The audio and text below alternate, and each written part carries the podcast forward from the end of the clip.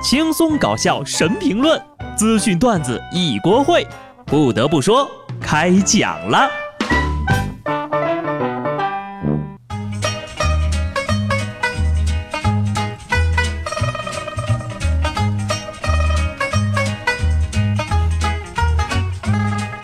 Hello，听众朋友们，大家好，这里是有趣的。不得不说，我是机智的小布。朋友们呐，二零一八年。竟然已经过去四分之一了，赶紧的，都从刚过完年的幻觉中清醒过来吧！本来呢，我年初的原定计划是赚大钱，实现各种自由。后来呢，很多的突发情况呀，让我也认清了现实。随后我就改变了计划，开开心心上班去，平平安安回家来。现状就是混吃等死。计划不如变化快，人生就是这样的瞬息万变。没有人可以在一开始就能规划好一切，然后呢分毫不差的完成目标。这分明就是很励志的鸡汤哇！况且，改变我命运的时刻就要来临了，我要出名了，而且是扬名海外。今天我看到了这个最丑男人比赛的消息啊，已经随时准备去踢馆了。以我的个人实力，一定能把这个四连冠给踢下去。早前，津巴布韦艾普沃斯的一位搬运工人啊，再次被评为了2017年最丑的男人。大赛的冠军呢，可以获得500美元的奖金和一头牛，奖金是对贫瘠生活的极大补给。另一方面，这比赛带来的成就感，也能安抚饱受相貌歧视人的内心。所以说呀，大家对这个冠军宝座也是觊觎已久啊。值得一提的是。这位大哥，人家已经四连冠了。更值得一提的是，年度最丑男人，人家可是有老婆的呀。我呢，愿意代表中国国家队出战津巴布韦啊。对了，问一下啊，就是这奖品不是还有一头牛吗？这牛能托运吗？下面说个厉害的，我的母校被点名了，还是国家级媒体呀。前两天啊，云南艺术学院的一条禁酒令火了，校园大喇叭循环播放，不允许学生饮酒。一经发现，学校将把你酒醉后的照片以邮政特快的方式发给学生家长，并请学生家长到学校来协助教育。不少网友纷纷为此举点赞。对此呢，学校回应：新学期开始了嘛，是不是呀？要开展开学安全教育第一课，禁止酗酒就是其中的一部分了。哈，还好我毕业的早啊，不然呢，就我们宿舍那尿性啊，能收到一套大一到大四的醉酒纪念册。不过啊，就你们这个快递有问题啊，邮政特快是 EMS 吧？啊，就你这快递寄到家，大一的都能寄到毕业去。禁止酗酒呢，可以理解啊，毕竟喝酒伤身体嘛，是不是？禁止大学生谈恋爱就有点过分了吧？说黑龙江齐齐哈尔工程学院的学生表示呀，学校正对男女交往等行为进行严查，一旦发现男女生不当交往，就会被录像啊，还要扣除相应的学分，并且进行通报。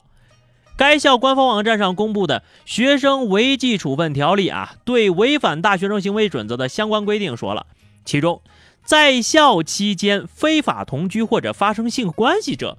给予开除学籍的处分，这么厉害呢啊！你们学校是不是毕业了不发毕业证，而是发处男证和处女证啊？那么问题来了啊，学校是怎么知道有没有发生性关系的？你们是给女生点了攻杀制，还是给男生戴了贞操龙？读大学啊，应该都是成年人了吧？是不是？谈恋爱不是很正常吗？你要是不想因为学生们谈恋爱而影响学习，那就应该正确的引导。不应该一刀切呀，所以说做孩子也是很辛苦的。读书的时候呢，都是禁止早恋，然后刚毕业就要被催婚、催生孩子，恋爱嫌早，结婚嫌晚。现在毕业都不分配工作了，难道你还打算一人分配个媳妇儿啊？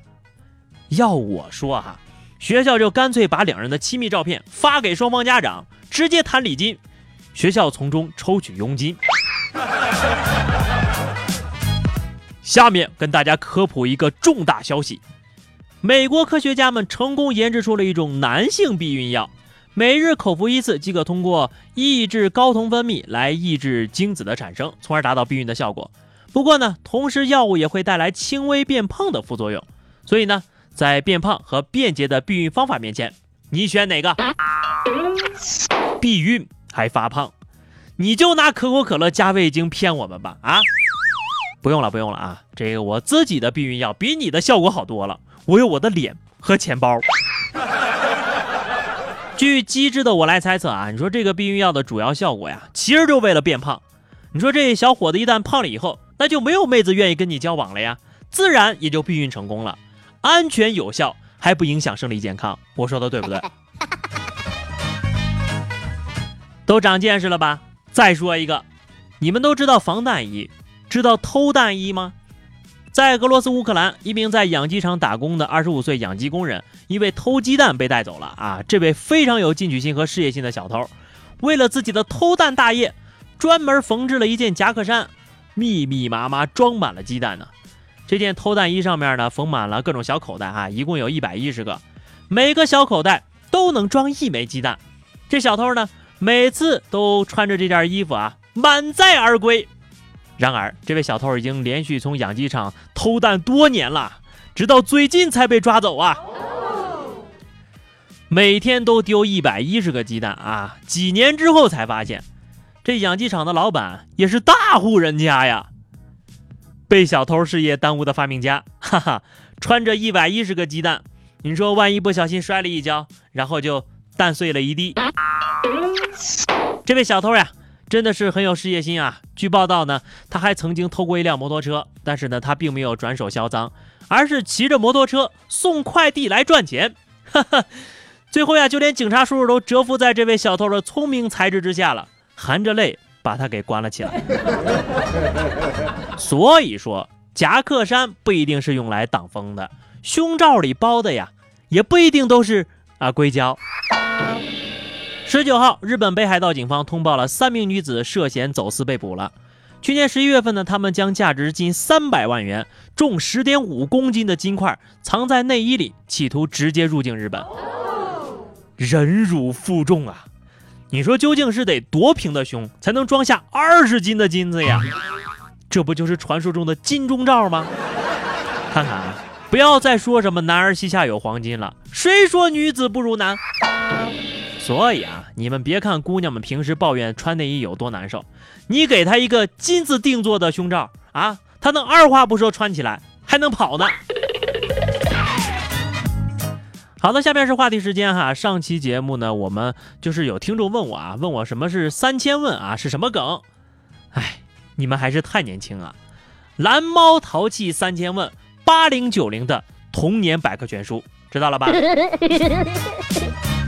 上期我们还聊的是那个你的睡眠质量是怎么样的哈？这个听友毛毛虫说哈，最近呢特别多梦，每次躺下来都是带着各种复杂的心情起床，要么哭醒，要么乐醒，要么吓醒。